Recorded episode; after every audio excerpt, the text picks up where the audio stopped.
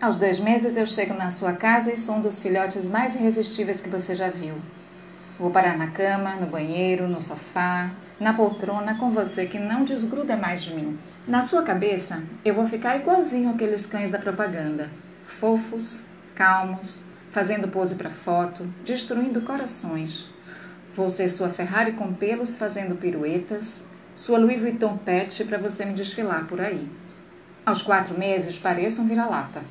Em vez de corações, destruo cabos, seu travesseiro, infindáveis rolos de papel higiênico, o sofá e o pé daquela nossa poltrona. Roo parede, molho todo o chão da sua cozinha de duas a três vezes ao dia, me refrescando no pote de água, e não sou autodidata como você achou que eu seria. Você vai olhar no Google e ler que é só gastar minha energia ou esperar passar essa fase. Decidido. Você me leva para correr no final de semana e não consegue entender porque eu não fico tranquilo preso o resto da semana na lavanderia. Porque brinco com minhas próprias fezes ou me machuco roendo os barrotes da grade. É aí que você vai dizer aos amigos que eu sou a raça mais burra e tenha certeza de que o burro terá sido você ao me escolher. Aos oito meses eu chego na minha nova casa com meu novo você porque meu ex-você não conseguia mais nem me levar para correr, porque eu aterrorizo todo mundo na rua, porque não fui apresentado corretamente e no tempo certo a este mundo que, em vez de mil ovelhas e dois ou três homens, tem mil homens, cães, carros, motos, bombas, crianças e nenhuma ovelha. E eu vivo apavorado com tudo isso, e não me resta nada a não ser latir e rosnar já que cada vez que tento fugir sou esganado pela coleira. Aos doze meses, você, que me adotou e estudou, e tinha tempo para trabalhar várias vezes comigo por dia para me ajudar a superar meus traumas, mudou de emprego, engravidou ou adoeceu, e não tem mais tempo para mim. E eu começo a me machucar, a chamar sua atenção compulsivamente, a tornar sua vida um inferno, para ver se minha vida deixa de ser um inferno também. Aos dois anos, já passei por quatro vocês. Aos cinco ou aos seis, já nem sei há quanto tempo espero que mais um você me escolha nesse abrigo de cães abandonados. Não pule, não puxe, não lata, não morda, não suba. Ei, meu nome não é não.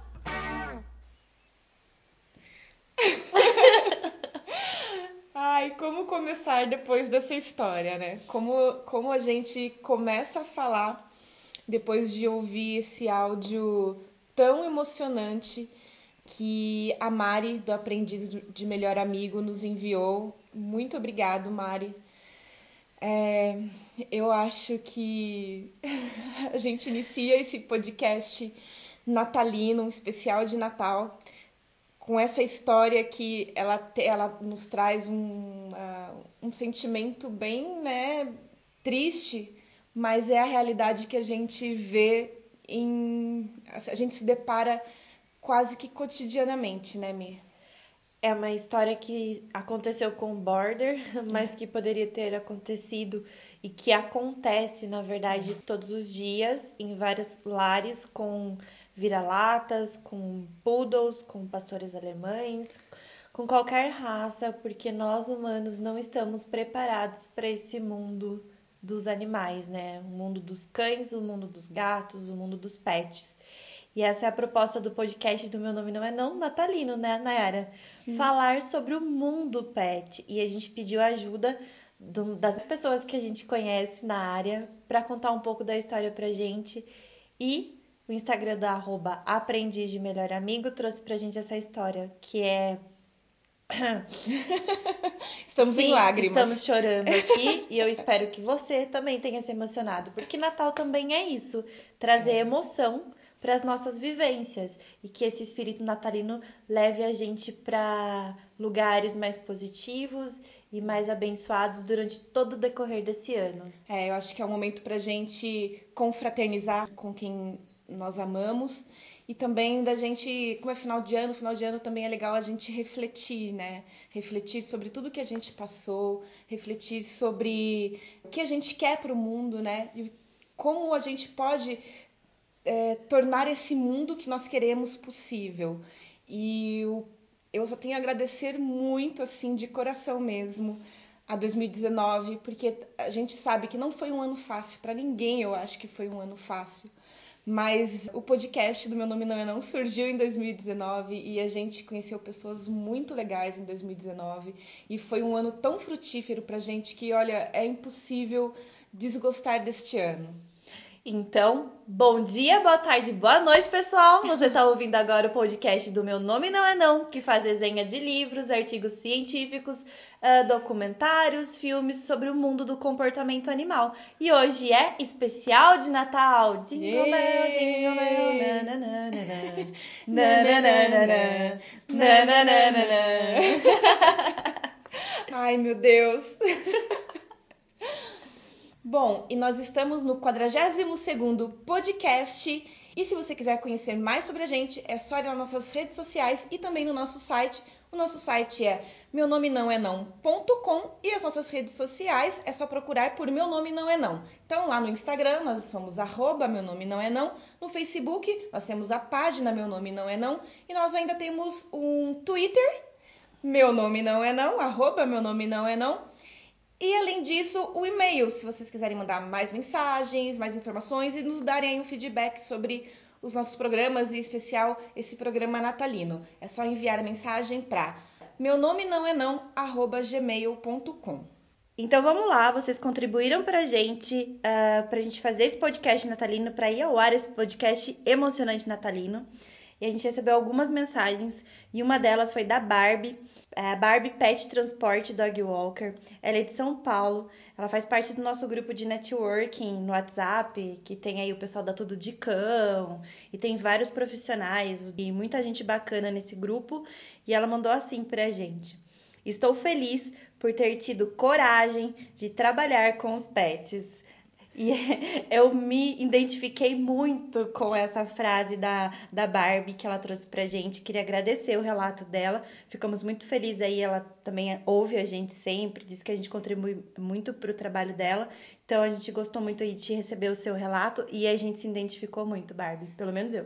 Legal a gente começar esse podcast falando sobre isso e com essa introdução super emocionante, porque como que funciona o chamado, né? O chamado para trabalhar dentro do mundo pet. Porque é, um, é, quase uma vocação mesmo, né? A gente tem que gostar muito e não. Várias profissões é preciso, preciso gostar muito, mas a gente sabe que dentro de uma sociedade que valoriza tanto algumas coisas, trabalhar com pets é uma coisa que não é tão valorizada. É, há um tempo atrás, a gente diz aí uns 20, 30 anos atrás, os cachorros, eles, os gatos também, nem se fale, né? A gente fala de cachorros, mas os é. gatos então nem se fale. Eles eram tidos como é, animais que ficavam no quintal. Ou eles tinham um, eles prestavam algum serviço para a sociedade, né? Os cachorros militares, os cachorros de, né, que tra fazem trabalho com cegos, né? Que são cachorros é, para esse fim, para fins de trabalho. E aí a gente vem nesses últimos anos mudando essa perspectiva e essa personalidade do cão, né? Eles começaram a fazer parte da nossa família. É. Porém, ainda se existe muita marginalização do trabalho com pets. Veterinários são muito glorificados e são uhum. reconhecidos e tudo mais, banhitosas e os pet shops começaram a aumentar também. Mas e a parte de comportamento, né, Nayara? Eu acho que ainda tá engatinhando, viu? Eu acho, eu, eu até quando eu tava escreve, escrevendo um pouco a respeito da, dessa minha entrada nesse mundo canino e animal, né, pet, na verdade, eu tava pensando, né, por que, que eu nunca pensei isso na minha vida, né? Por que, que eu nunca pensei em trabalhar com, com cães, com animais é porque quando eu era criança, eu tinha. Toda, muitas crianças têm vontade de ser veterinário, né?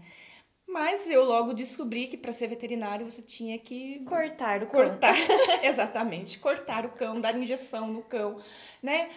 E daí eu já definitivamente não sou uma pessoa da área da saúde, então eu rapidamente excluí este universo da minha vida, né? Como profissional. Como profissional.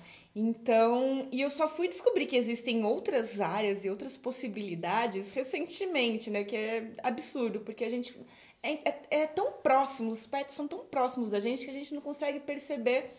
É... Esse universo paralelo que eles é. vivem, né? É. Eu, meu primeiro emprego foi quando eu tinha 13 anos e eu trabalhei numa agropecuária. Eu pesava rações. Aqui no interior paulista, eu acho que nas cidades capitais ainda também tem, né? Esses, não sei como funciona. Que mercadinhos, assim, esses, esses pets menorzinhos, uhum. que eles eram mais conhecidos como agro, né? Agropet, agro não sei uhum. o quê. E aí eu fui trabalhar nesse lugar e eu pesava painço, que é, né, uhum. alpiste, que era alimento de pássaros, e também quirera, que era alimentos aí de, de pássaros e de porcos, e ração de cachorro. E aí eu achava aquilo lá muito legal, era muito divertido, eu ganhava meu dinheiro, aquilo era era demais. Só que daí eu fui crescendo, as exigências sociais, uhum. né, do mercado e tudo mais, exigências familiares também. Fiz pedagogia, me apaixonei pela área, é muito lindo o trabalho de um pedagogo, mas funciona muito mais no papel, né? Na prática é uma outra história, um pouco diferente. Eu fui me também querendo me afastar um pouquinho da área que não me identificava tanto mais quanto me identificava na faculdade. Aí eu percebi que para ganhar dinheiro eu teria que trabalhar com produto, mercado. E aí eu fui fazer uma coisa completamente diferente, fiz gestão de pessoas e fui trabalhar com pessoas, lidando com pessoas, porque eu não queria trabalhar com produtos diretamente. Uhum. E aí eu me, me peguei trabalhando numa agropecuária grande na cidade e eu parei e pensei, poxa, que mercado legal, né? Os brinquedos diferentes chegando, os Kongs aparecendo, isso em 2013. Rações, né? É, de repente as prateleiras, as rações já não eram mais pesadas, apesar de existir ainda um pouco isso, mas aí as, as rações já eram daqueles pacotes maravilhosos, brilhantes e fluorescentes, né? e aí tinha ração de tal tipo, ração de para diabéticos, nanã. E aí eu fui trabalhar numa clínica veterinária. Porque eu já estava muito apaixonada pela área. Daí eu percebi que cortar bichinhos também não era comigo. Participei de algumas cirurgias instrumentando para os veterinários. E eles falavam, faz faculdade. Eu falava, não quero. Até que fui mandada embora de um lugar que eu trabalhava. Fiquei sem dinheiro, sem nada. Eu falei, gente, o que, que eu vou fazer na minha vida? Tive um estalo. Liguei pro meu namorado e falei, eu vou fazer dog walker e pet sitter. O que você acha? Ele falou vai. Só que como que é isso, né? E aí eu fui procurar e por referências. Por que você não, cur... não pensou em área de pet shop, por exemplo? Porque eu também não, não, não me era confortável. Eu já tinha dois cães que tomavam banho. E o pet shop já tinha acontecido alguns acidentes com eles, porque eles eram muito ansiosos no banho, muito reativos a pessoas estranhas. E aí eu percebi que também não era uma área que me confortava. Eu não achava correto é, pegar um animal e colocar ele embaixo da água e dar banho nele, colocar forçadamente, forçadamente, arbitrariamente. Já, já não me era confortável isso. E aí eu fui estudar sobre pet sitter e dog walker, achei cursos em São Paulo, em, em empresas famosas aí que a gente conhece. É, e aí fiz um curso, me identifiquei. Só que daí eu comecei a trabalhar com dog walker e pet sitter, dois anos, três anos. Aí me veio na cabeça, né? Gostaria de trabalhar com comportamento, gosto dessa parte, acho que tem um feeling com isso. Uhum. As pessoas realmente falavam que eu conseguia entender e compreender o cachorro delas de um jeito que elas não estavam entendendo. E aí eu fui procurar cursos de adestramento para cães. E aí eu falei, eu vou ficar trabalhando como dog walker e pet sitter pro resto da vida, porque eu não gosto disso. Não gostava Nossa. da forma como essas pessoas me apresentavam, esses mentores vinham até mim ou eu ia até eles. E eu nunca fiz nenhum curso desses da linha old school, mas percebi que não era aquilo. Então eu falava sempre pra minha família: eu, com que você trabalha? Me perguntavam. Dog walker e pet sitter. Por que você não trabalha com adestramento? Porque já tinha essa mentalidade é, surgiu o adestramento. Por causa da televisão, né? Da televisão, das mídias. E eu falava, não, com comportamento eu não quero trabalhar. Eu quero trabalhar com pet sitter e dog walker. Quantas vezes eu falava que eu não queria ser treinadora de jeito nenhum? Mas por conta dessa falta de influências positivas não positiva só no sentido de metodologia positiva, mas é, influências que realmente as pessoas representassem as, o comportamento. As pessoas também precisam ser positivas, né, Mi? Eu acho que não é, não é, a gente não quer julgar ninguém, mas eu, eu acho assim, não é correspondente você ser positivo com os cães, mas você não ser positivo com outras pessoas. Você ser uma pessoa que trata mal outras pessoas porque ela é diferente de você, porque ela pensa diferente de você, esse tipo de coisa. Então, você pode até ser muito legal também dentro da área do adestramento, mas se você não consegue lidar bem com o humano, você já vai ter um empecilho aí no meio do caminho, né? É, muitas vezes as pessoas falam: Nossa, você trabalha com cães, deve ser maravilhoso, não ter que aguentar pessoas. Mas com quem eu mais trabalho é com as pessoas. Quem responde uhum. os meus WhatsApp, quem vem entrar em contato comigo perguntando sobre o treino, como funciona, são as pessoas. Uhum. Então, muito dessa coisa da gestão de pessoas e pedagogia eu uso muito todos os dias da minha vida. Mas o que você falou na área, eu acho que é o principal, é a empatia, né? A gente tá aí no final do ano e eu acho que uma palavra que a gente tem que levar pro ano que vem não ser tão difícil quanto foi esse ano é empatia. Se colocar no lugar do outro, mas de uma forma que a gente realmente entre no mundo daquela pessoa, né? Sim. E entre no mundo daquele animal também. É, eu acrescentaria uma outra palavra para a gente levar aí para o nosso 2020, que é gentileza. Eu acho que tá faltando a gente ser um pouco mais gentil, não só com os cães, mas com outras pessoas e ser gentil também com a gente mesmo, sabe? Acho que principalmente com a gente mesmo. Porque eu posso me falar como virginiana, super autocrítica, é, a gente tentar ser um pouco mais delicado com a gente, entender que nós também erramos, que nós também, que também temos falhas e que isso faz parte do nosso aprendizado e que a gente precisa aprender a superar, ser gentil com a gente mesmo e dar-nos a chance de continuar, de, de, de ir para frente, né? Não é. nos boicotarmos. E também regredir, né? Porque não? A gente é. regride para depois avançar, né? É, Daquela verdade. coisa de dar três passos para trás pro pulo e para frente e ficar mais longe, né? Ficar Sim. mais com mais é, ter mais distância.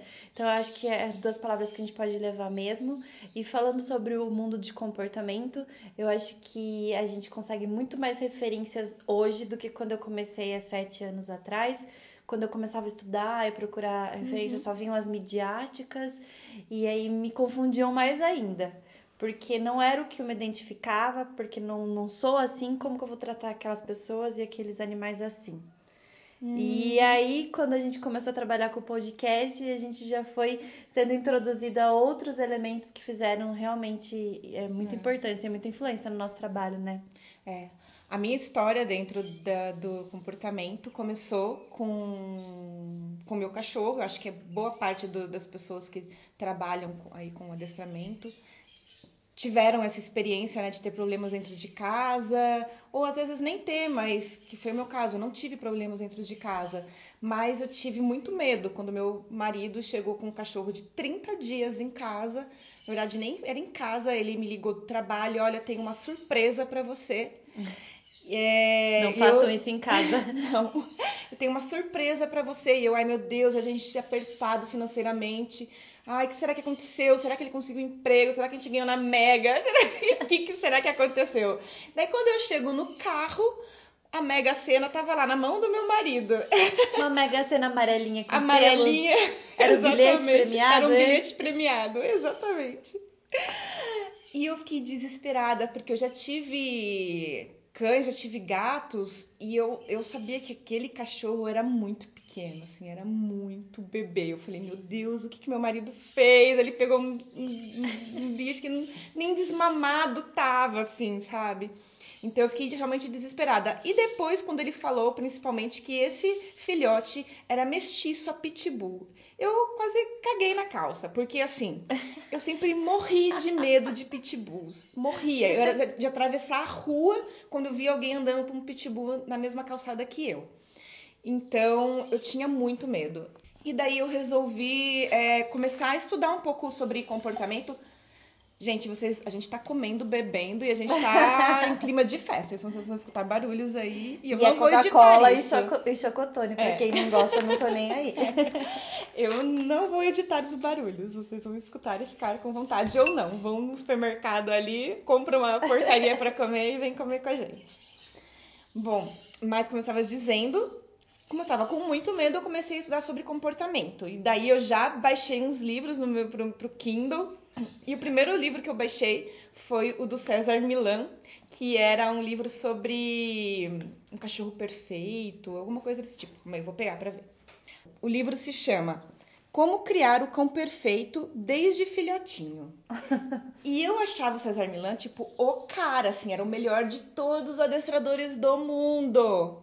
Até que eu comecei. Graças a Deus que eu era pobre e eu não tinha TV a cabo, porque eu não via. Então Nem sabia nem que sabia existia. da existência. Mas daí, é, o que aconteceu? Eu comecei, eu fiz o Instagram do Todd, né? Porque eu fazia muita foto dele e falei, ah, vou fazer o Instagram dele. E daí eu comecei a seguir outros cachorros e tudo mais, e pessoas da área do comportamento. E, e daí eu comecei a descobrir que o que eu tava lendo não era muito legal. Era horrível, inclusive. Então, eu comecei a assistir lives e estar aí acompanhando os, os, as, as pessoas que a gente fala que são as pessoas que estão no Olimpo aí do adestramento no Brasil, né? E, e através da internet eu conheci a Miri Ellen. E daí a gente descobriu que a gente era da mesma cidade. E a gente começou a conversar, a trocar ideia, a gente se conheceu e. Deu nos- match. Deu match. e assim surgiu Meu Nome Não É Não. Mas acho que a gente tem histórias diferentes pra- pra falar sobre o nosso começo, né? Você É. já entrou como mãe de pet Sim. e como aí, né, uma mãe de pet profissional, digamos assim, porque a, a- a gente brinca que é essa pessoa que busca saber antes pra depois, né, busca evitar Quase o problema, antes, né? Não chegou a ser antes, mas. busca evitar o problema, né, para não ter mais problemas adiante. E eu já entrei na parte do mercado mesmo. Então, eu acho que pra mim ficou um pouco mais difícil ainda, porque como eu não, eu não, não tive o feeling da busca, não tive o querer buscar, acho que você como jornalista facilitou bastante pra você É, essa coisa essa coisa da, da, da, da busca da, informação, da né? informação, é. Eu estava muito receptiva, recebendo informações. O primeiro passo, acho que para trabalhar na área de comportamento animal, como treinador, como veterinário comportamentalista, como, sei lá, agility, treinador de cães de trabalho, eu acho que é a busca. Tem que ter, É. querer buscar, porque a partir do momento que eu comecei a buscar conhecimento na área, que eu percebi, existem isso que, me, que apresentam, que são os é, essa linha old school, essa linha militarista, os aversivos e tudo mais, mas existe o outro mundo que eu não fui buscar, não, é, aliás, eu não veio pra mim, eu tive que buscar, e quando eu fui buscar foi maravilhoso, porque realmente foi eu descobri as pessoas que realmente me influenciam e as pessoas que realmente fazem a diferença no meu trabalho. E aí eu me identifiquei com o comportamento de verdade. É isso que, isso que pega pra muita gente, né? E aí quando foi estudar, quando foi ler, Nayara, como foi pra você? Eu não achava referência de livros aqui no Brasil. Nossa, era realmente muito pouco, mas a sorte, eu acho que assim, todo mundo que trabalha com cães é legal usar o Instagram. Eu acho que é uma rede social que funciona muito na área do adestramento, assim. Pessoal do adestramento tá no Instagram. Eles postam coisas, eles fazem lives gratuitas pra, e compartilham muita informação e muito aprendizado. Você consegue pegar muita referência. Muito. Eu lembro das primeiras lives que eu assisti, tipo, da Carla Ruas, da Camille Sim. Chamoni do seu Bulldog francês, Da Emanuele Moraes. da Emanuele Moraes, daí era um tal de BA, EA, aversivo, marcador comportamental, Recompensa, recompensar, reforço. é, nossa, shaping. E, nossa, eu ficava, meu Deus, eu nunca vou conseguir, Nunca nunca, vou vou entender nada.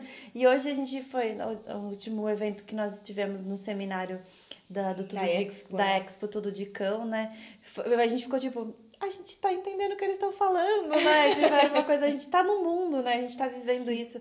Isso foi muito gratificante, a gente tá conseguindo levar para os nossos clientes, que daí entra a parte no mercado, que é o nosso sustento, o nosso ganho. E a gente tem que ser, né? Tem que ser pago Uhum. Para isso. As coisas no mundo de hoje são trocadas por dinheiro, não só Uhum. por gratidão e tudo mais.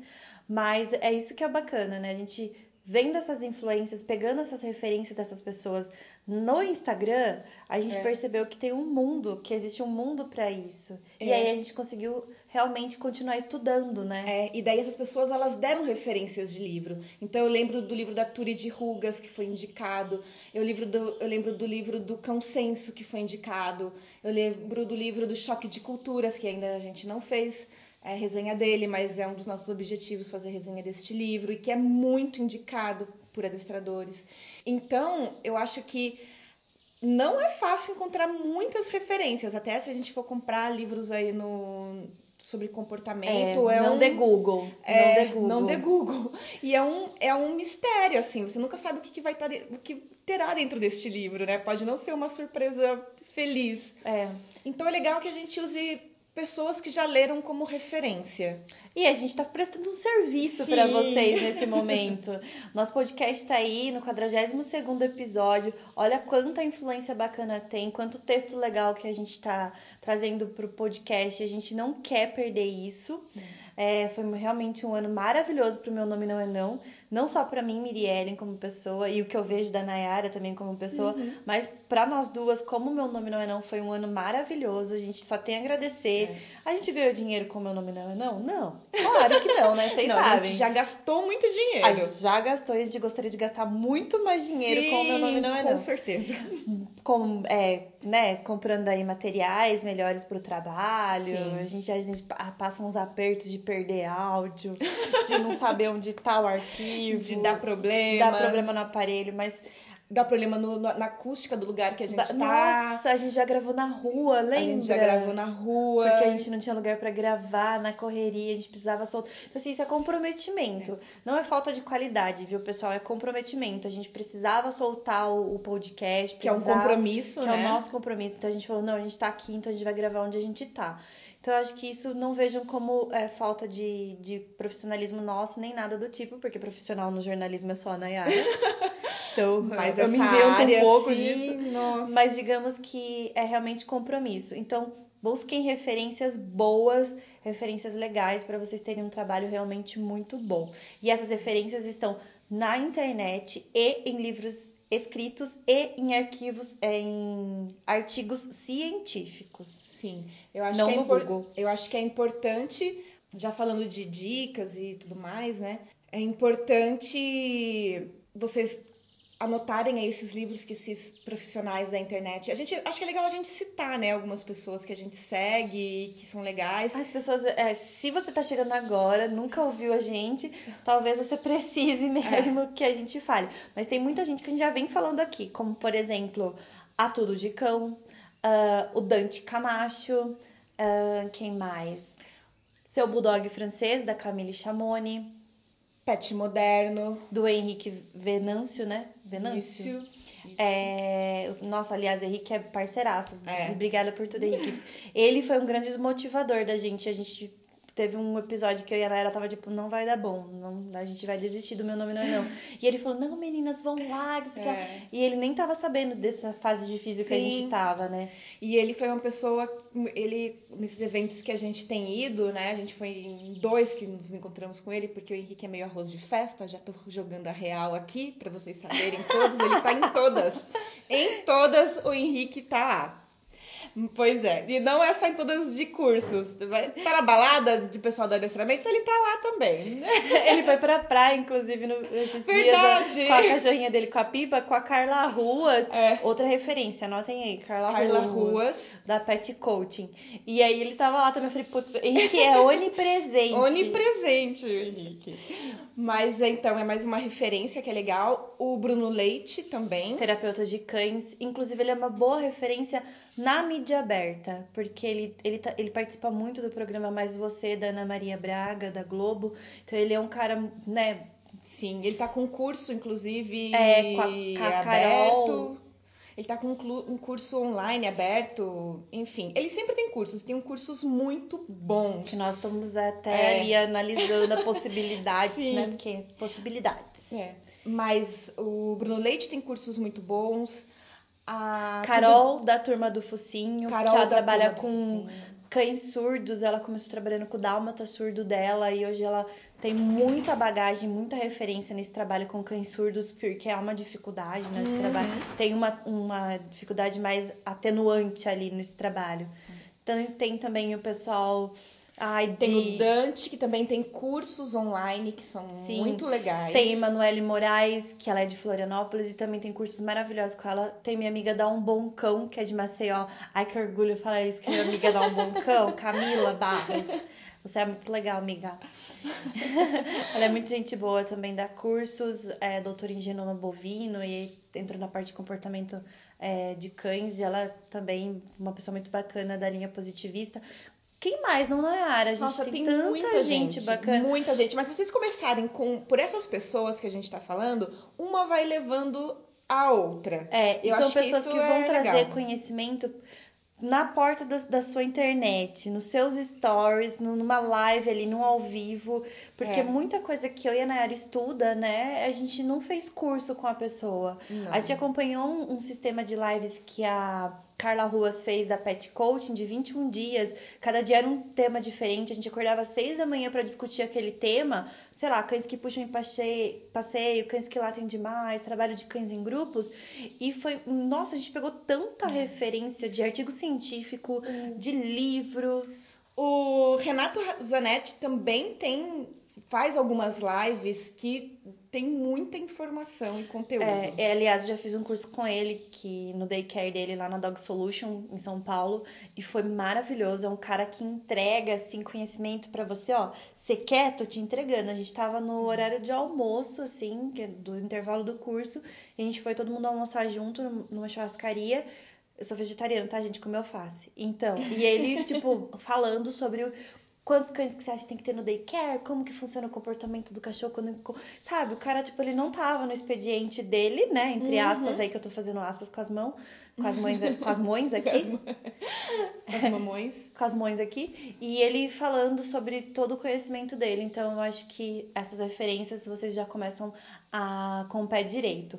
E livros, a gente tá aí, ó, disponível para vocês. A gente não tem nenhuma hipótese aí que a gente quer que você substitua a leitura dos livros.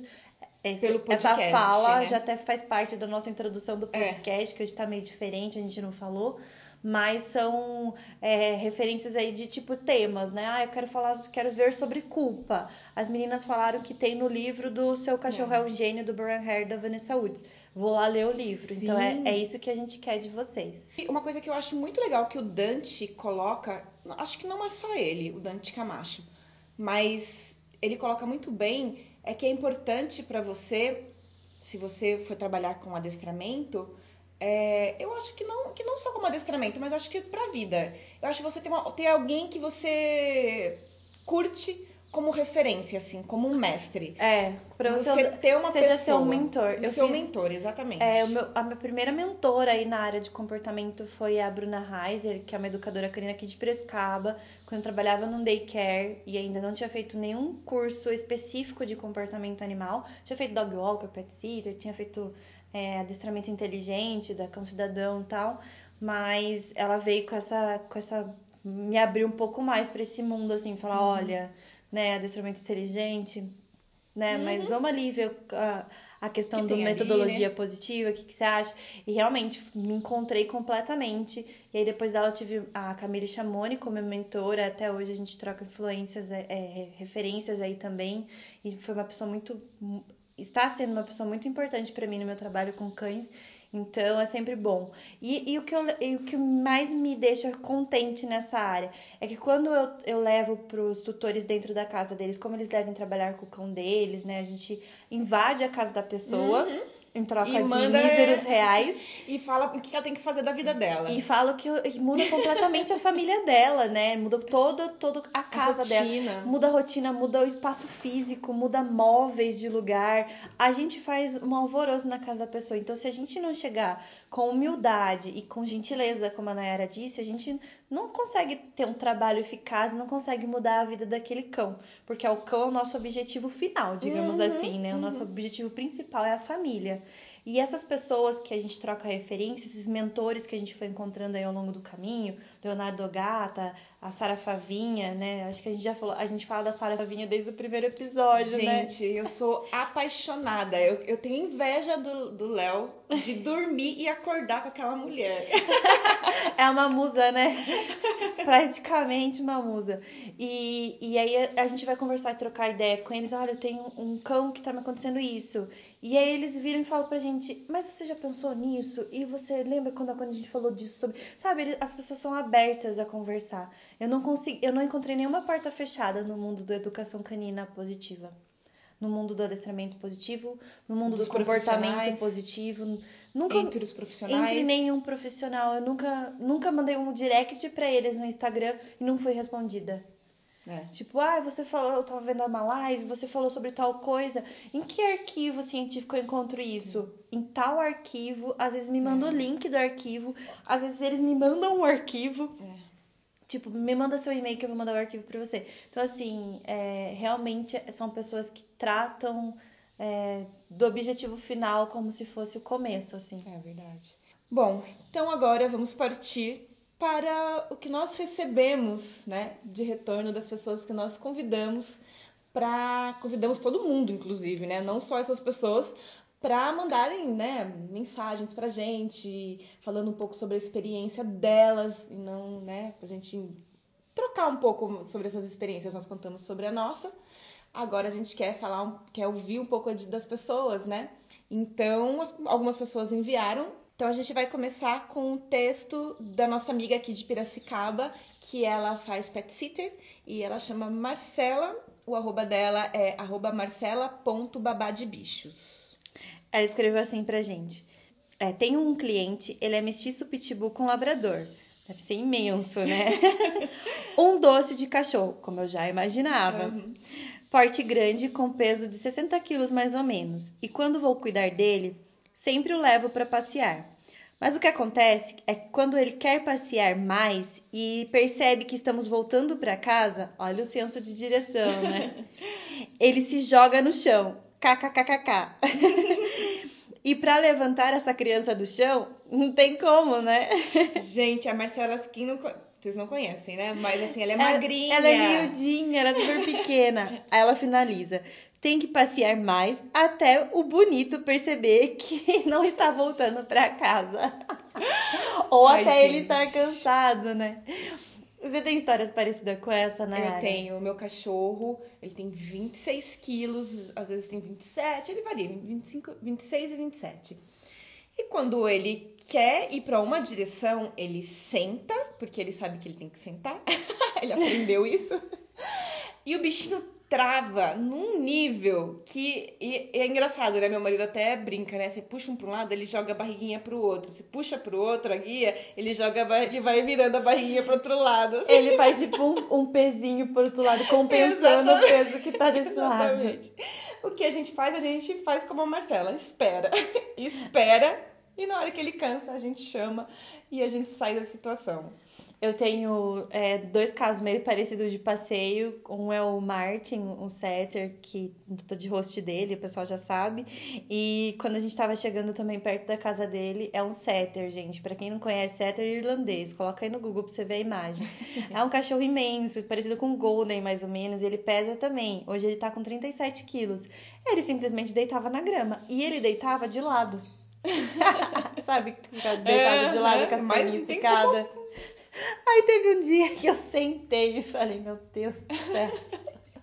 Vamos, Vamos embora aqui. E, e tem um outro caso que é o Abílio, é um terrierzinho brasileiro, né? Fox Paulistinha. E aí, quando ele tá chegando perto da casa dele, ele começa a dar empacada, começa a farejar muito mais do que ele normalmente fareja no passeio. Agora, se ele tá cansadinho, não. Ele segue e vai embora pra casa dele. Mas se naquele dia a gente por um acaso não passeou o suficiente para ele, ele começa a dar uma empacadinha para trás, tipo, começa a farejar. Não, eu não tenho problemas com cachorros de clientes, não. Só cachorros de clientes, não. Só com o meu cachorro mesmo, todinho, que, que ele empaca. É. E a Má ainda conta pra gente uma outra história.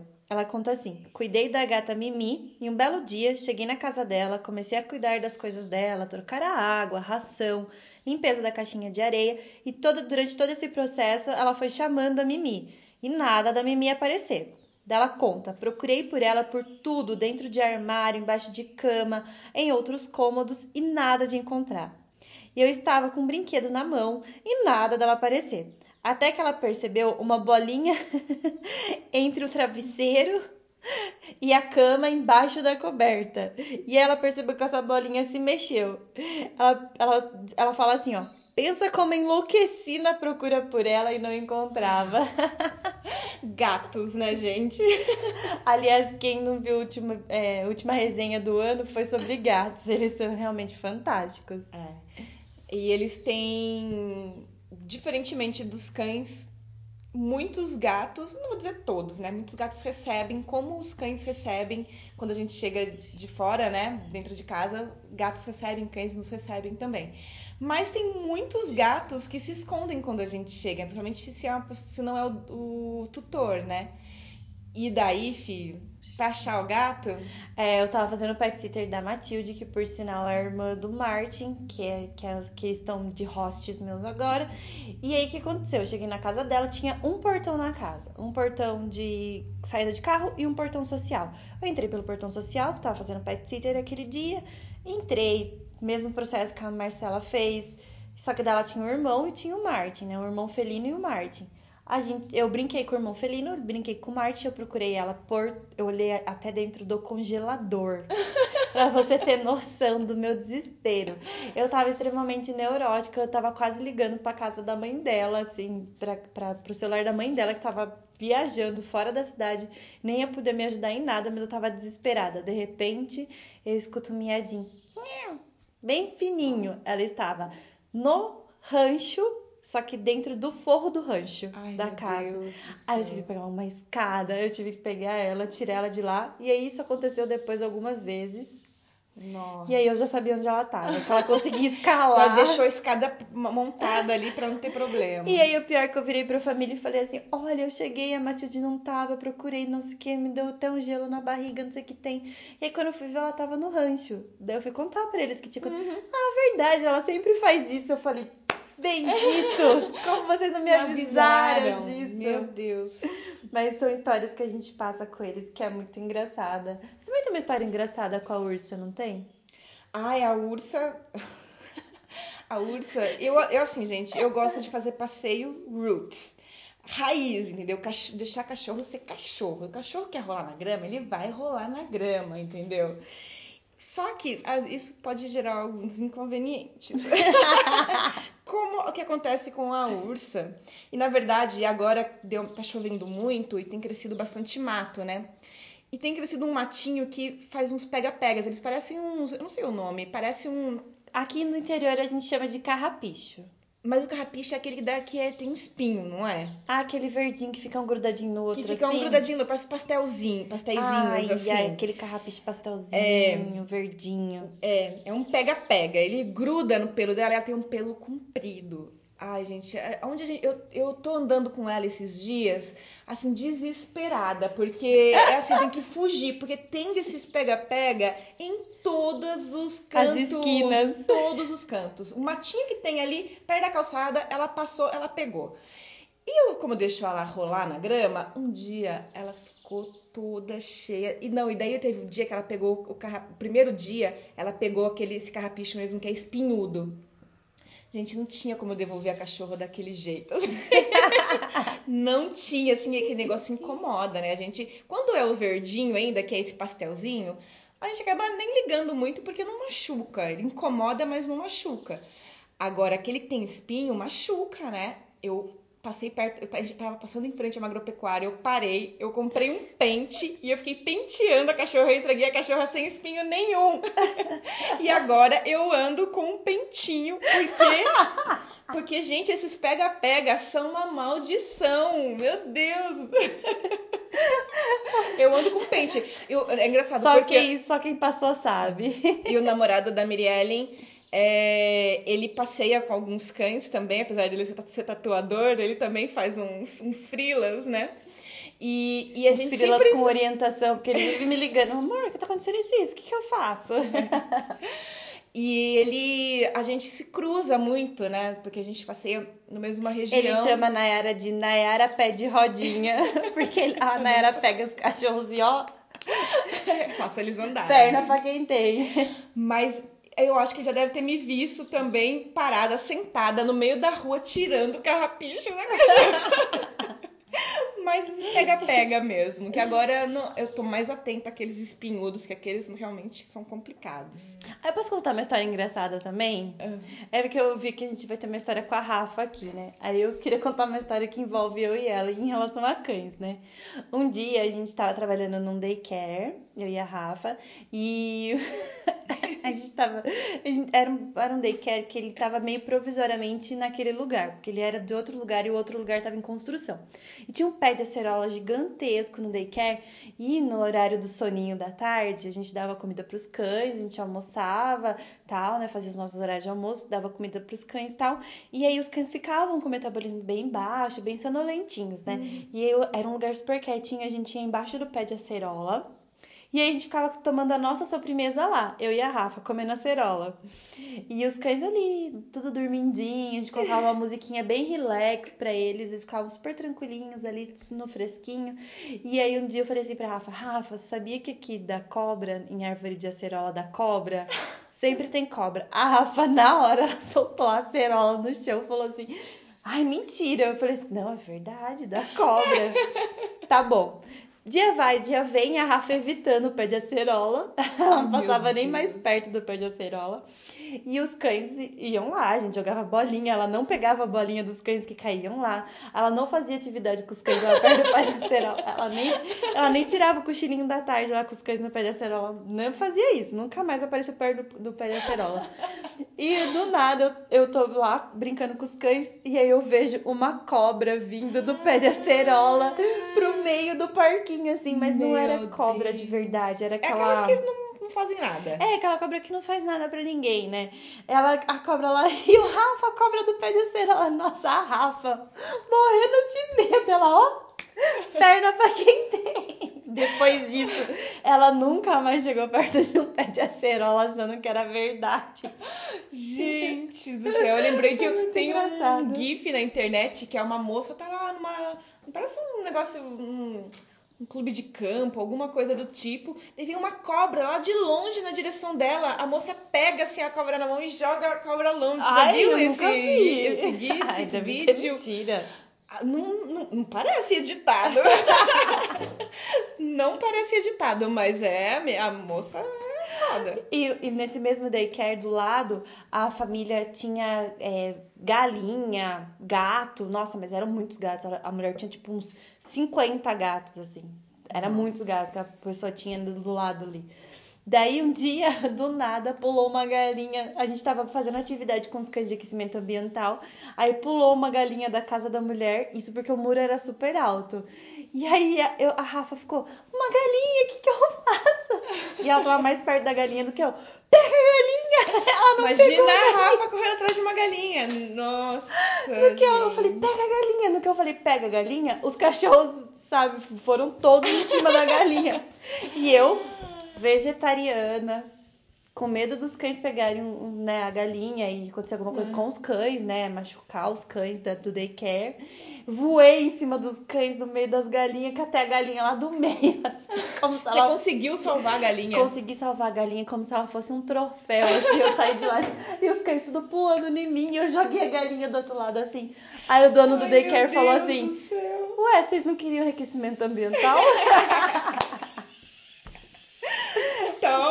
Histórias engraçadas que o mundo canino nos traz. Fora os trupicões na rua. Nossa, nem me fala. Cachorro que enrola a guia na perna da gente, que às vezes eu acho que eles fazem de propósito. Ou você tá. Gente, não dá pra ter um minuto de distração que o bicho não. encontra alguma coisa pra Eles comer. são muito mais rápidos que a gente. É. Em falar em comer, em falar em Rafa, a Rafa também mandou uma, uma mensagem pra gente, pra gente contar aqui no podcast. Oi Miris, oi Ná, oi ouvintes do Meu Nome Não É Não. Por motivos de vergonha excessiva, vocês que me conhecem sabem, eu estou vos escrevendo. Vou contar a vocês sobre o dia que eu quase tive um infarto. Aquela história clássica de mãe de primeira viagem. Eu tenho um Golden chamado Art. Hoje ele está com dois anos, mas quando isso aconteceu, ele tinha o quê? Uns cinco meses, talvez. Cheguei em casa depois do trabalho e fui chamando fazendo aquelas gracinhas do tipo: cadê o bebezinho da mamãe? Mas dessa vez, nada. E ele, que me esperava todo dia no portão. Achei estranho. Quando fui pro quintal, achei o cachorrinho, ou melhor, um porquinho. A barriga dele estava muito grande, triplicou de tamanho. E eu, do jeitinho que eu sou, já entrei em desespero. Liguei para todas as minhas amigas cachorreiras e a cabeça a um milhão. A cada resposta eu já imaginava o pior. chorando. chorando igual uma criança. Tô rindo, mas é com respeito. Peguei o arte e fui correndo pro veterinário. Depois de uma série de exames, o tão esperado resultado. Arte assaltou o saco de ração e comeu metade. Gente. Metade do quê? Do pacote de ração. De um Golden, gente. Não é, não é um pacote de 3 quilos, com certeza. Um bebê de 5 meses. Imagina a barriga dele. Eu. E ela continua, né? E eu, toda nervosa, nem lembrei de checar se o, se o quartinho onde estava a ração estava aberto ou fechado. Enfim, desfecho da história. Quem chorou foi meu bolso. É verdade. não só pelo saco de ração, como pelo veterinário, como tudo. né? Imagina quanto que não deve ter ficado de ultrassom, raio-x, consulta, saco de ração. E o Art lá parecendo um lentãozinho. Aliás, sigam eles nas redes sociais. A da Rafa é arroba Rafa, Com PH, com né? PH, Rafaela com PH Heiser, é educadora canina. Isso, arroba Rafa Heiser, educadora canina. E tem o do Arte também, que é arte, arte com CH, Arte Frederico. Isso, e aí vocês vão ver as coisas que eles aprontam os dois juntos. E ela é bem mãezona mesmo com ele, é todo um nenezinho da família, assim. Imagina parecendo um porquinho. Eu tenho uma história de comida também. O Todd. Ai, ele, quanto tempo ele tinha? Não me lembro. Ele não era tão bebê assim, mas eu acho que ele tinha. Não tinha um ano ainda, mas não era, não chegava a ter cinco meses. Não me lembro, enfim. enfim, não me lembro quanto tempo ele tinha. Mas ele sempre gostou de brincar com meia, com tecido, com pano, né? E ainda bem que ele não é de pegar coisas no varal. Mas ele adora uma meia e adora roubar uma meia. E a gente tava brincando com uma meia, meu marido tava brincando com uma meia com ele, assim, no quarto, e de, tipo, cabo de guerra, né? Brincando assim. Daí meu marido, eu cheguei no quarto, fui, falei uma. Fui perguntar uma coisa pra ele e ele me respondeu. Assim, gente, foram. Olha, cinco segundos, juro. Ele largou a meia e me respondeu. Na hora que a gente olhou pro cachorro, o Todd estava terminando de engolir uma meia. E é uma meia Nossa. masculina, grande, de, de, sabe, meia mesmo. Enorme, gente. E daí eu entrei em desespero. Eu comecei a pesquisar na internet. Meu Deus, vou ter que levar ele pro, pro veterinário. Eu acho que era domingo, não me lembro. Mas era um dia que eu não Sempre estava... acontece isso no domingo. É, sábado, Feriado. domingo, feriado, esse tipo de coisa. E eu desesperada, e o veterinário que eu levo o Todd não funciona, não é uma clínica 24 horas, ele é uma clínica que funciona no horário de atendimento só normal. Então não tinha nem como. E, e, e, assim, o veterinário também não tem WhatsApp. Então, quer dizer, não, é só no horário da clínica mesmo. Então, é, eu desesperada comecei a pesquisar na internet, daí dizia que até três dias o negócio tinha que sair. Pois não é que no terceiro dia saiu a meia, no partes assim, dia. olha. Foram saindo partes da meia e a gente fiscalizando o cocô do Todd. Ainda bem, porque o primeiro Natal do Spike, a gente, ele nasceu em setembro, ele tava com a gente em novembro, e aí o primeiro Natal do Budoguinho na família, né? Budoguinho, vamos socializar o Budoguinho. O Budoguinho foi pra casa dos parentes, lá na casa do, do meu namorado, né? E aí a avó dele cozinhou e tá naquela festa. Todo mundo fez maior festinha com o Budoguinho, daqui a pouco o Budoguinho cansou, de- deitou embaixo da mesa. Ai, que bonitinho, cansou deitando embaixo da mesa. Ninguém percebeu que ele estava embaixo da mesa porque o papel alumínio que forrava as carnes, sabe, Ai, que saíam do forno, estavam caindo debaixo da mesa e ele foi comendo papel alumínio. Meu Deus do céu, que desespero. Resumo: Natal passado dentro da clínica veterinária. Porque na virada mesmo assim do Jingle Bell, da ceia mesmo, a mesa toda posta, a gente saindo pra levar o cachorro pro veterinário. A gente, tipo, jantou duas horas da manhã, que foi a hora que a gente saiu do veterinário. Chegamos lá, o veterinário falou assim: é, realmente, tem papel alumínio por tudo quanto é lá. Gente, imagina imagina que sair. engraçado que devia ser a. Como chama? A ressonância? A, a ressonância não é o o ultrassom, o né? ultrassom cheio de coisinhas assim. Ai, gente. E aí a gente esperou e foram assim, 26, 27, 28 saindo papel alumínio no cocô. E teve um pós disso também, quando ele tinha aproximadamente uns oito meses, ele estava tomando banho de mangueira no quintal. um dos primeiros banhinhos dele assim, e a gente não tinha sabonete de cachorro na casa do meu namorado, e a gente pegou o sabonete de gente mesmo. O sabonete era um sabonete laranja, desse simples que a gente compra no mercado. E a gente deu banho nele e tal, e a gente colocou o sabonete no chão. Quando a Ai, gente virou Deus. pra olhar, cadê o sabonete? Ele tinha mandado o sabonete pra baixo. Daí eu falei, eu não vou levar no veterinário, eu me recuso a gastar o que eu gastei no Natal. Ai, mas mesmo assim a gente levou. Aí o veterinário falou, olha, não tem como ficar induzindo vômito e tal, porque já tá no intestino, né? Fez todo ali os exames pra saber o caminho que tava fazendo. Então vamos esperar, vai tomando isso, vai fazendo isso, sorinho, comidas leves, tananã. Quando foi de noite, ele fez um cocô. Sabonete era que cor? Laranja. O sabonete saiu verde. A barra inteira Gente. verde no meio do cocô. Imagina a Gente. química que ocorreu dentro daquela barriguinha. Aí, falando de cocô também, você já me mostrou, mandando. A Mirielle me manda foto de cocô dos clientes dela. Então. Mas eu lembrei que o Todd, quando ele era filhote, gente, ele. No início, ele, ele demorou muito pra eliminar os vermes, né? Primeiro que ele era muito, chegou muito, muito pequeno pra gente, com 30 dias. E depois, o, toda vez que a gente ia pro veterinário para dar as doses de vacina e ele tomava o vermífugo, era sempre o vermífugo líquido, porque ele era muito novo. E assim, não funcionava. E assim, o bicho tinha verme, gente, que a gente tava com ele no colo, você via aquela tênia saindo. Era- a caminha dele era cheia de tênia, seca, ressecada, parecia uns arrozinhos. Assim, Nossa, o Todd teve muito verme quando era, mas era, sabe, não é um pouco, é muito verme quando ele era filhote. Ou seja, falar de animais é falar de coisas que parecem não ser tão indigestas. não são indigestas, não são digestas, aliás, são bem indigestas.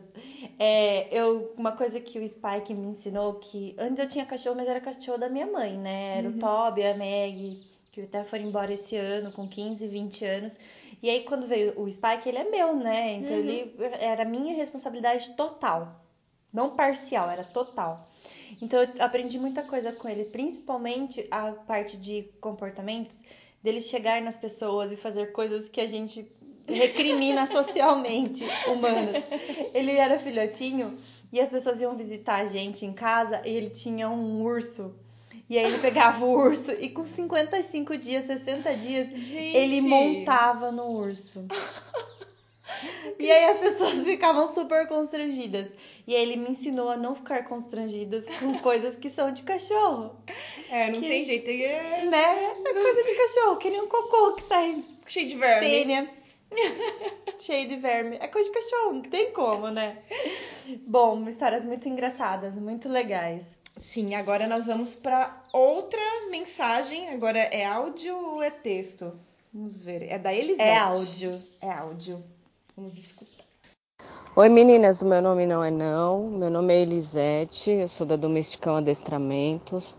Eu conheci vocês lá na- no curso da Expo do Léo. Eu tenho duas histórias interessantes que acho que de repente contribuem para vocês. Primeiro, na escola da minha filha, eu li o livro Meu Nome Não É Não para as crianças e falei sobre a história, sobre como é para mim ser adestradora de cães e como é estar no mercado. Muitas crianças perguntaram como é que era treinar o cachorro, se eles obedeciam mesmo. E aí eu fiz um paralelo com a professora ensinando eles. Foi bem interessante, foi bem legal. E a segunda história foi um adestramento que eu peguei de um cachorro, um York, que era um pouco reativo com pessoas. E a, a tutora tinha três filhos e o filho do meio dela morria de medo de cachorro, não chegava perto dele, hipótese alguma. E aí o que, que eu fiz? Eu trabalhei a sensibilização dos dois. E foi muito legal porque no final é, os dois já são os melhores parceiros, dormem juntos e tudo na cama agora. Então assim, eu consegui tirar o medo do menino de cachorro e o medo do cachorro também com relação ao menino, com relação a outras pessoas. Então assim foi uma história bem legal, foi uma coisa que marcou bastante e que eu fiquei muito feliz em conseguir realizar. É, a mãe dele até hoje me agradece, porque realmente foi uma coisa que foi uma solução e tanto para a família, porque em função disso ele vivia meio isolado, o cachorro, porque o menino não deixava que ele entrasse em casa, tudo, e ele vivia morrendo de medo. Então a vida do cachorro era muito complicada e a do menino também. Hoje não, hoje graças a Deus eles vivem super bem e tem um relacionamento muito legal. O comportamento do cachorro melhorou e do menino também. Tá bom? Eu espero ter contribuído aí de alguma forma para vocês. E se precisar de qualquer coisa, eu estou à disposição. Um beijo. Muito obrigada, Elisete, pelo seu depoimento. Que legal, né? Eu acho que a gente começou com uma história que a gente até estava chorando, né, do aprendiz do melhor amigo, que é aquela história que a gente vê tanto das pessoas que vão abandonando os cães nas, nas primeiras dificuldades tudo bem, pode até às vezes não ser na primeira ou nas primeiras dificuldades, mas que desistem, né? E daí ela tá mostrando de uma família que é o contrário, né? Uma é. família que resolveu acreditar, resolveu investir no cão e na, e na própria família. E eu acho que é isso, quando a gente chega na família, a gente tá. É, a, gente, é um, a gente, como treinador, consegue fazer a família desistir daquele cão ou a família lutar por aquele cão. Sim vale aí a nossa posição ética como pessoas, é. né? Você desiste dos desafios que vão aparecendo para você ou você enfrenta eles para evoluir como pessoa e como profissional, né? E quando aquela família percebe que o treinador desistiu, é. quem é ela, né? Ela não sabe de nada, ela não tem. É médico, é advogado, é juiz, é Sim. policial federal, é, é, é agente do FBI, mas não sabe lidar com cães. Eu mesmo trabalho para duas veterinárias no momento com treino de cães e elas falam para mim, eu sei da fisiologia, eu sei da biologia, por sinal as duas têm pitbull e as duas estão, é, os pitbulls não são os que estão fazendo nenhum tipo de adestramento, são os, os outros parceirinhos da casa. E aí elas falam que realmente cada um tem o seu trabalho, né? Cada um com a sua responsabilidade. Uhum. E acho que essa fica. A Elisete trouxe pra gente essa responsabilidade, né? E que legal também essa experiência dela na escola, né? De fazer um trabalho na Pri escola com Primeiro as crianças. que eu queria esse livro do Meu Nome Não É Não. É, queria também. muito esse livro. Eu acho que a gente poderia ganhar de presente de Natal dos nossos ouvintes. Não é? Porque não foi por conta disso que surgiu o nosso nome, né? Não. O Meu Nome Não É Não não surgiu do, deste livro. A gente não sabia da existência desse livro. É. Eu até acho que se houvesse um outro Meu Nome Não É Não, trabalho de treinamento, podcast ou qualquer coisa que seja, seja, a gente ia descobrir só na hora de fazer o arroba, né? É. De fazer é os verdade. arrobas nas mídias sociais. Porque o meu nome não é não surgiu numa conversa que a gente tava. É. E a gente lembrou, na verdade, de um filme que o. Da Pixar, né? É. Que o cão, ele, ele fala que. Como que é o seu nome? E ele fala, não. Como assim seu nome é não? Ele fala, ah, não sei então qual que é o meu nome. Qual que é a palavra que mais falam para você? É, ah, não, na verdade era assim. Como você chama? De, ah, não tenho nome, eu não sei meu nome. É claro que você tem um nome. Todo mundo tem Todo um nome. Todo mundo tem verdade. um nome. E daí, a Mirelle que você que lembrou dessa história, inclusive. É, um, um filminho infantil de é, cães. Todo mundo tem um nome. Como, como, qual é a palavra que mais falam para você? Daí ele, não. daí ele, não. Então, qual que é a segunda palavra que mais falam para você? Ah, era tipo Rex não. E é muito. E a gente Rex, pensou, verdade, né? era Rex não, era uma coisa Rex assim. não, né? Era tipo um sobrenome, o não era um sobrenome dele. E aí a gente falou, poxa, a gente fala tanto não pros cachorros, né? Isso É. mesmo, a gente fala muito não. E a Nayara virou e falou assim.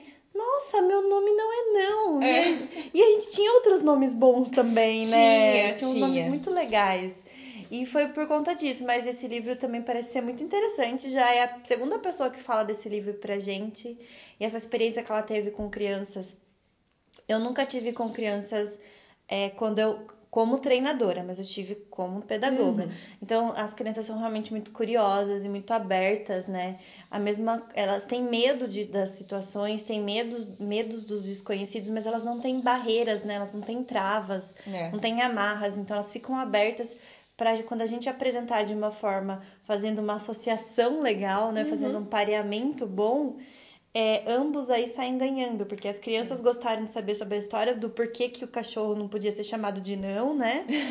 E também a criança da casa passou a dormir com o cachorro que ela tinha medo.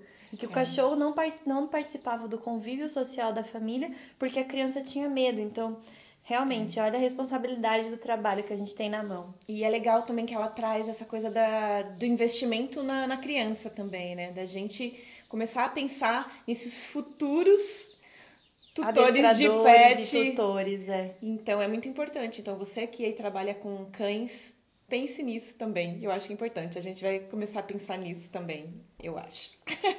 em 2020. Então agora nós temos uma mensagem da Sandra. Ela mandou um texto maravilhoso pra gente e a Miriellen vai ler esse texto para nós. Senta que lá vem a história. Oi, então, eu ia escrever sobre um caso em específico, mas acho que vou contar de uma forma geral. O que eu acho mais bacana e também o maior desafio da profissão é quando conseguimos formar uma equipe para ajudar o cão e, claro, em consequência, a família quando todos se engajam e entendem o papel de cada um no processo de transformação da vida do cão, assumem as responsabilidades, entendem suas capacidades nesse processo e é maravilhoso, e os resultados aparecem muito rápido. Gosto muito quando consigo levar o cliente a refletir e fazer analogias do processo de aprendizagem do cão para outras situações que ele já passou Desde o trabalho dele, tenho clientes psicólogos, professores que pensam no cão como um aluninho deles. Ou no, nas mães e pais, por exemplo, conseguem visualizar o cão como filhos e todo o processo que passaram com eles em cada etapa: desmame, sair da fralda, andar e etc. Mas o mais legal é quando conseguimos inserir a positividade na vida das pessoas, não só no trato com o cão, mas com o ente da família ou com o vizinho pouco tolerante com erros do cão.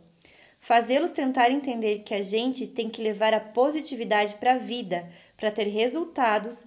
Isso sim é uma construção muito grande, principalmente na sociedade e na cidade em que vivemos. E ela colocou entre parênteses São Paulo, por exemplo, né? Acordar um dia e mudar o mindset para baixar a guarda, as armas Respirar fundo no trato do cão e com a sociedade é um grande desafio, e eu me sinto uma mensageira desse tipo de pensamento. Estar tentando, porque sempre estamos, independente do tempo de atuação, e o meu é pouco tempo, ser uma educadora familiar para a educação canina positiva é o maior desafio pessoal da minha vida.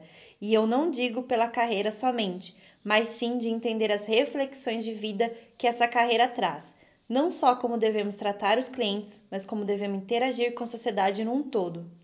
E ela fala do Instagram dela, que é o Paz, Amor e Pets. Arroba Paz, Amor e Pets. Ai, gente, que texto maravilhoso. Foi difícil a gente escolher qual texto iria fechar esse, esse, deixar, esse podcast. É, deixar essa mensagem final. E esse era realmente um que a gente ficou assim, nossa, é muito lindo. Acho que representa muito do que a gente acredita do que a gente sente. Ah, maravilhoso, Sandra. É, esse texto foi da Sandra Cremonese, do Paz, Amor e Pets. E ela falou tudo que a gente realmente foi é, falando durante o, o, o, contexto do nosso podcast de hoje, que é trazer o treino positivo, não só pro ato de treinar o cão em si, mas uhum. para nossa convivência, né? Com a família, com os outros animais da casa. É, é essa coisa que ela fala de nós somos mensageiros, né?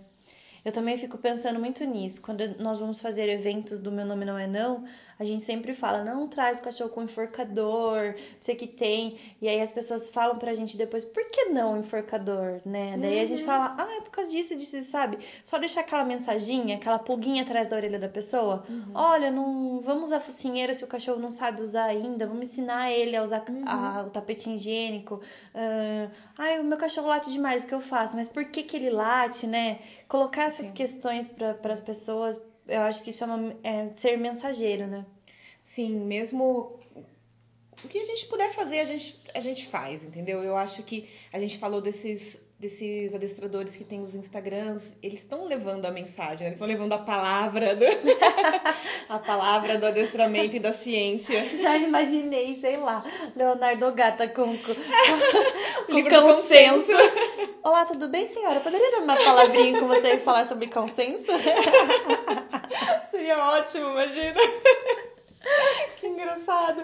Mas olha, é, da gente ser um pouquinho mensageiro da palavra também, todos nós, né? Com as nossas redes sociais, abordando algumas pessoas na rua, não sendo, não tô sendo discreto, chato, é aquela coisa da gentileza. É pelo contrário, é fazendo isso através Empatia da gentileza. gentileza. Então, é levando essas informações para as pessoas com gentileza, porque assim como nós não sabíamos há, sei lá, cinco minutos atrás de algumas informações, muito provavelmente essas pessoas não sabem de algumas informações neste momento. Então, a gente não tem tanto assim de diferente dessas pessoas. A gente só tem uma informação a mais. Então, acho que é ser gentil, gentil com a gente, gentil com as pessoas e levar a palavra, levar a mensagem do adestramento positivo, seja como um podcast, seja, é, como eu falei, abordando a pessoa na rua, seja fazendo eventos. Eu acho que as pessoas que moram aí, que não moram em São Paulo, que São Paulo a gente sabe que tem muita coisa acontecendo. Mas as pessoas que não moram em São Paulo não tenham medo de fazer coisas, não tenham medo de fazer eventos, A gente de teve muito participar, medo, né? é. Nós já fizemos evento em que teve três pessoas participando, né, É. Nayara? E a gente já fez evento que tinham mais de 80, 60 Uhum. pessoas participando do podcast Meu Nome Não É Não. A gente já fez evento no começo, quando a gente tava começando, bem, bem comecinho, que a gente não ganhou nem um centavo, né? Às vezes a gente É. até gastou. E aí já teve eventos que as pessoas pagaram e convidaram a gente para estar lá falando sobre comportamento. Então eu acho que vale a pena a gente falar a mensagem que seja de forma gentil, empática, Uhum. com sutileza e educação, porque isso é o primordial que um Sim. ser humano tem que ter. Mas para 2020 a gente tem que divul- divulgar mais ainda.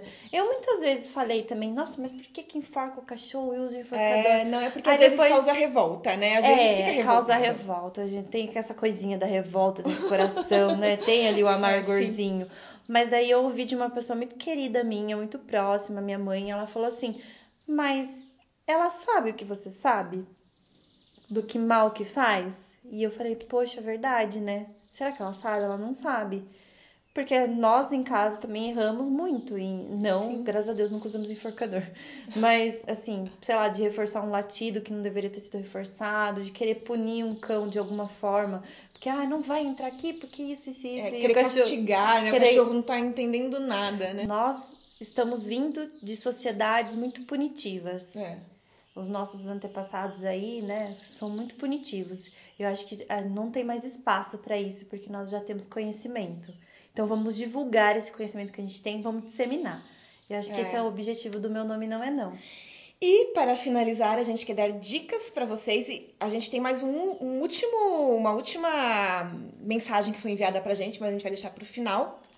Mas antes da gente contar essa história, antes da gente Que é muito linda. divulgar essa história, é, a gente vai dar dicas justamente para vocês terem aí uma- iniciar, ter, ter um momento aí de Natal bem gostoso com a família, com os amigos, ou mesmo sozinho, por que não, com os seus pets, né? Que também é muito bom. É, ou com os pets de que vocês não estarão trabalhando com eles, né? né? Tamo aí. E- é, exatamente. Inclusive, daqui a pouco tem cliente. É.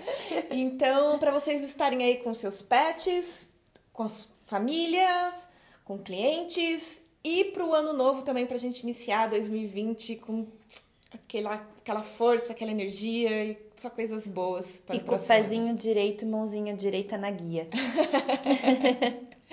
Então, dicas, você já tem, na- já sabe que você vai dar de dica? Primeiro dica que eu vou dar: não deem cães de presente. Não é só pro Natal, gente, mas em É. todas as, as épocas e etapas, não façam como o Henrique, marido da Nayara, que trouxe o Todd. Não façam como eu, que dei o Spike pro Rômulo e pro meu namorado. E aí a minha sogra não quis o Spike, daí o Spike teve que ficar em casa, eu tive que assumir o Spike. Ele era um presente pra ele só e virou um presente meu e dele. A Deus teve uma história feliz, Todinho e o Spike tiveram histórias felizes, mas não é isso que acontece. A gente volta lá e ouve o começo desse podcast. É. Ele era um presente, provavelmente, ou ele foi É. um cãozinho escolhido sem ter sido pesquisado. Então é, não deem. Pensado. É, né? exatamente. Então não deem cães de presente, pesquisem o cão que você quer ter, raça principalmente, local da onde eles vêm, canil que ele vem, casa onde ele Uhum. tá vindo. Não tem nada de errado em casas familiares que cruzam animais, desde da qualidade de vida desses animais, dos pais desses animais, dos avós desses animais. Então, eu acho que essa é a primeira dica que eu dou. É, a minha dica é para vocês que gostam de podcast e têm interesse em, em ouvir outros podcasts. Não é um podcast sobre adestramento, mas é um podcast que fala sobre construir. Eu gosto muito desse termo, do termo que elas usam, que é construir pontes. E eu acho que a gente, elas estão aí, fizeram esse podcast com esse, com esse intuito, né, com esse objetivo de construir pontes. E eu acho que a gente faz também, tem essa, essa um pouquinho dessa, dessa proposta, né, de construir pontes, pontes entre o comportamento canino e a nossa e a nossa e o que a gente gostaria, né, de, de ver, né, de viver enquanto família multiespécie, que é o Mamilos, um podcast feito por duas mulheres maravilhosas. Então é só pra procurar por Mamilos. Eu a princípio fiquei, nossa, que estranho esse nome. E assim, tudo bem. Mas eu não imaginaria outro nome. É, né? é- nossa, depois É que você escuta, é perfeito, é um podcast maravilhoso. O último podcast delas desse ano sobre felicidade é assim incrível. Vão lá escutar. A dica de leitura que eu dou para as férias, gente- nós não começamos resenha ainda de livros, não vamos prometer qual vai ser o primeiro livro, a gente já decidiu, já sabe. A gente vai deixar vocês todo mundo de férias, mas eu vou indicar um livro que a gente já resenhou esse ano, que eu quando comecei gostaria de ter tido contato com esse livro, que é O Seu Cachorro é um Gênio do Brian Hare da Vanessa Woods. Só amor por esse livro, gente. Eu amo. Aliás, é exatamente isso que eu vou fazer, Mirielle. Quando a gente entrar de férias oficialmente esse ano, A partir desse É. podcast, eu vou ler O Seu Cachorro é um Gênio novamente. Porque é maravilhoso. Outra dica de livro, eu vou dar da é, o conto da Aya. Ai, que maravilhoso. Foi um livro que eu também já li esse ano, então quero dar dicas de coisas que eu li que eu achei maravilhoso. É da Ai, meu Deus, conto da Aya. É da Margaret Westwood? É, Margaret Atwood. E é um livro muito bom. Tem a série também. Tem né? a série também da Hulu, né? Do canal Hulu. Mas o livro é fantástico, não é igual à série, então se você assistir o livro não vai ser igual à série. Então dá pra assistir os dois aí que são muito legais. E também é o transformador no sentido de te colocar no lugar do outro. É uma, é uma mudança numa grande sociedade. Então, o quanto essa mudança na grande sociedade reflete na sua vida em particular. Então, não é, ah, não é um livro feminista, nananã, radical, blá, blá, blá. Todo mundo sabe que eu e a Nara somos super feministas e tudo mais, porque somos mulheres, então somos feministas de nascença. E mais, eu acho que é um livro que transformador, que transforma a nossa visão em torno do que as coisas que estão ao nosso redor. E eu acho que para 2020 é isso que a gente vai precisar, mudar Ai. as coisas que estão ao nosso redor para que essas coisas também mudem a gente, né? E É. vamos aí fazendo essa, essa troca de mudanças. É. Eu tenho vontade de ler esse livro, eu ainda não li. Eu... Te empresto, inclusive. Ai, que ótimo, amiga. Tá novinho, assim, ó. Tá tipo, saiu da Ai, livraria, sabe? Nada contra os livros digitais, tá, gente? Mas é um livrinho Nossa, que é uma você delícia pega e dá uma folhada. E uma outra dica que eu gostaria de dar, na verdade, vai ser uma busca que eu estou querendo compartilhar com vocês, que é de um documentário do Steven Spielberg, produzido pelo Steven, Stephen Spielberg. Steven. Stephen. Por Steven, acho que é. Produzido pelo Spielberg, que se chama Por que Odiamos? Então eu acho que é um assunto que a gente precisa entender um pouco melhor sobre por que odiamos. Porque odiamos bastante coisas, inclusive. Por mais positivos que nós tentamos ser, É, por mais vibes gratidão que a gente É. tente ser, a gente odeia muita coisa. E é interessante a gente, porque ele coloca essa questão, né? Faz parte, inclusive o Brian Hare, ele participa desse, desse documentário, né? E colocando, isso faz parte da nossa natureza, Será que realmente faz parte da nossa natureza odiar? E será, quem conhece um pouco do Brian Hare e né, do livro O Seu Cachorro é um Gênio, sabe que tu, um, um estudioso da evolução, ele entende que a evolução nos mudou muito, e a domesticação nos mudou muito e nos moldou, né? Então, qual, como que isso como isso funciona então, né, em relação ao ódio, essa violência toda que a gente vê no mundo e a gente vê o mundo cada vez mais aí degringolando, né, para para mais violência, mais intolerância e a gente quer só que as coisas sejam um pouco melhores, né? Então, é. Último recadinho, então, vai ser, vai ser um recado de uma cliente barra amiga, barra parceira de vida, barra apoiadora do meu nome não é não. Nossa, muito apoiadora. Mais uma, uma indicação minha. Ela falou assim, ó, virei mãe de quatro cães esse ano, quatro machos, cada um com a sua loucura, mas estou completamente feliz e apaixonada por eles.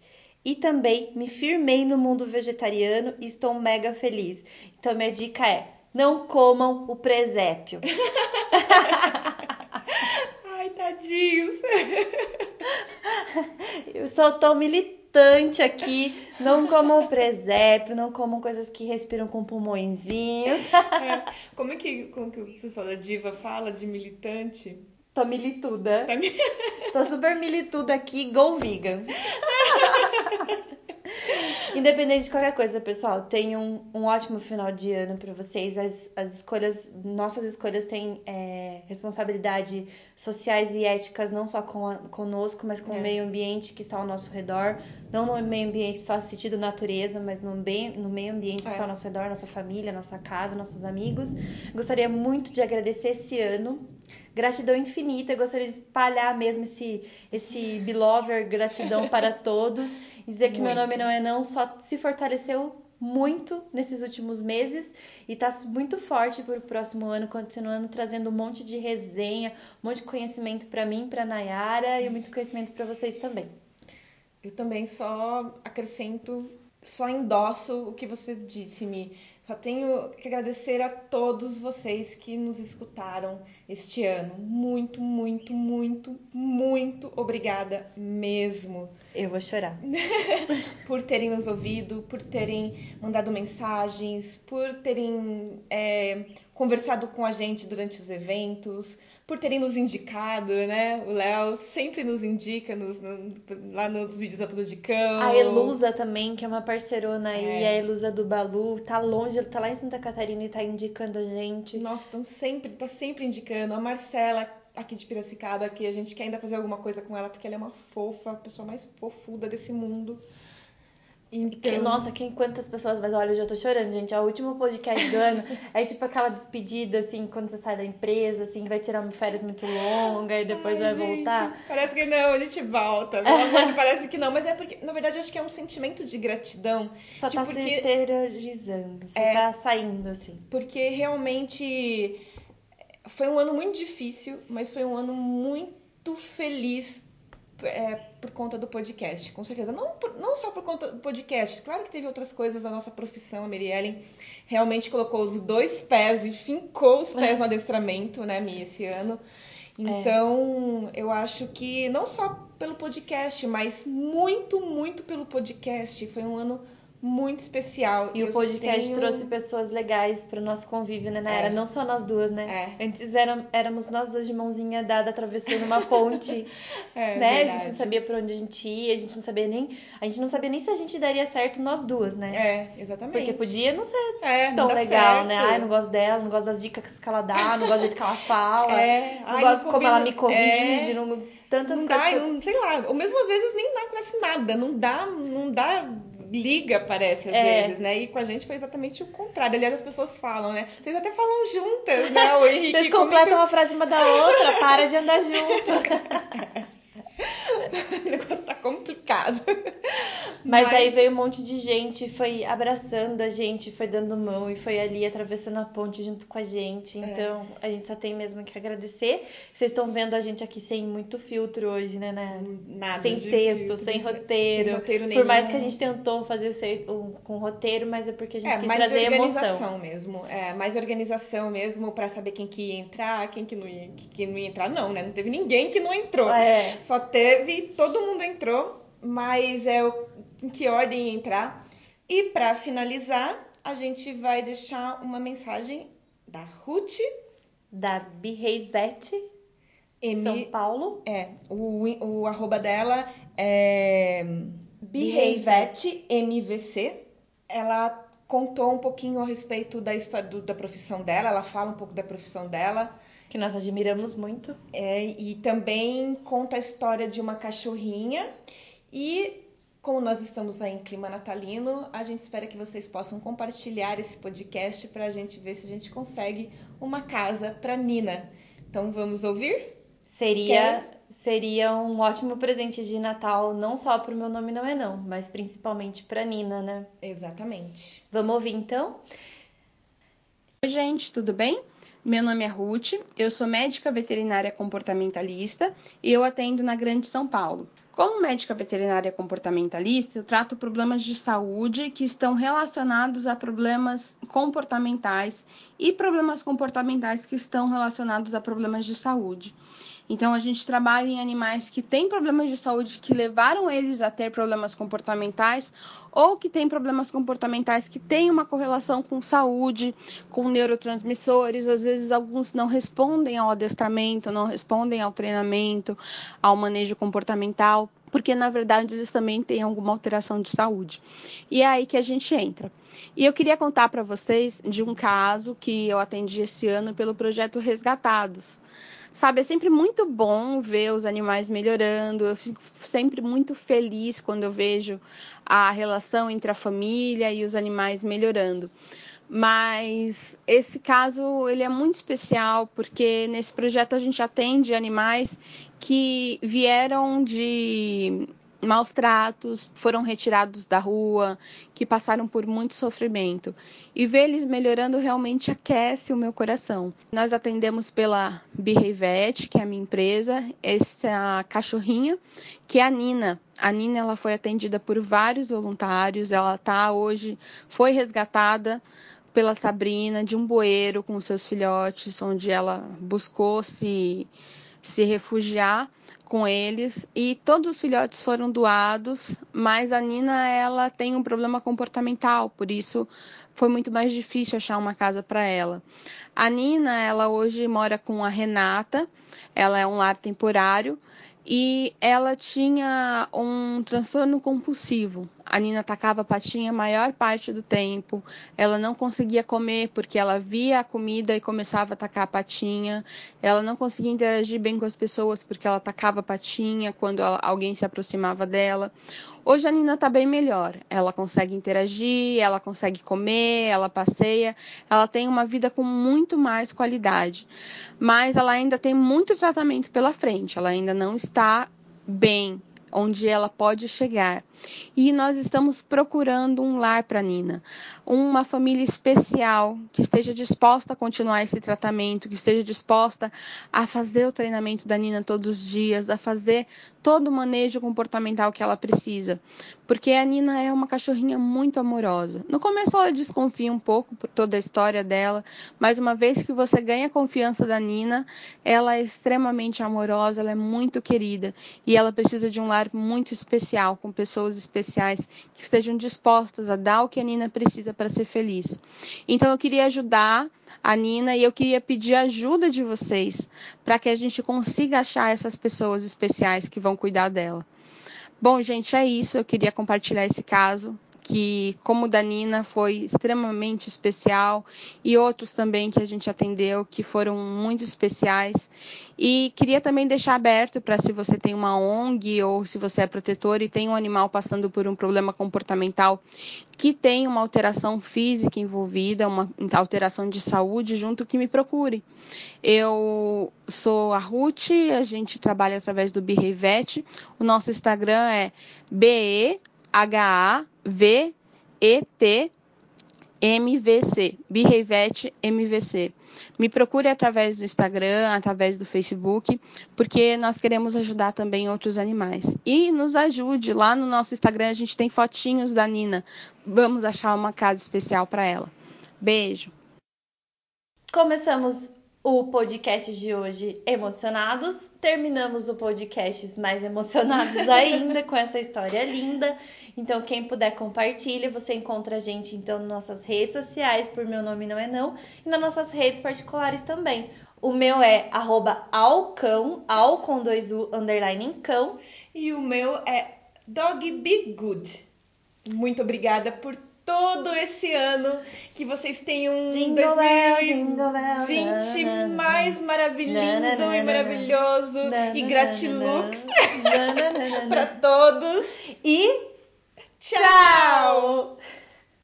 Não pule, não puxe, não lata, não morda, não suba. Ei, meu nome não é não.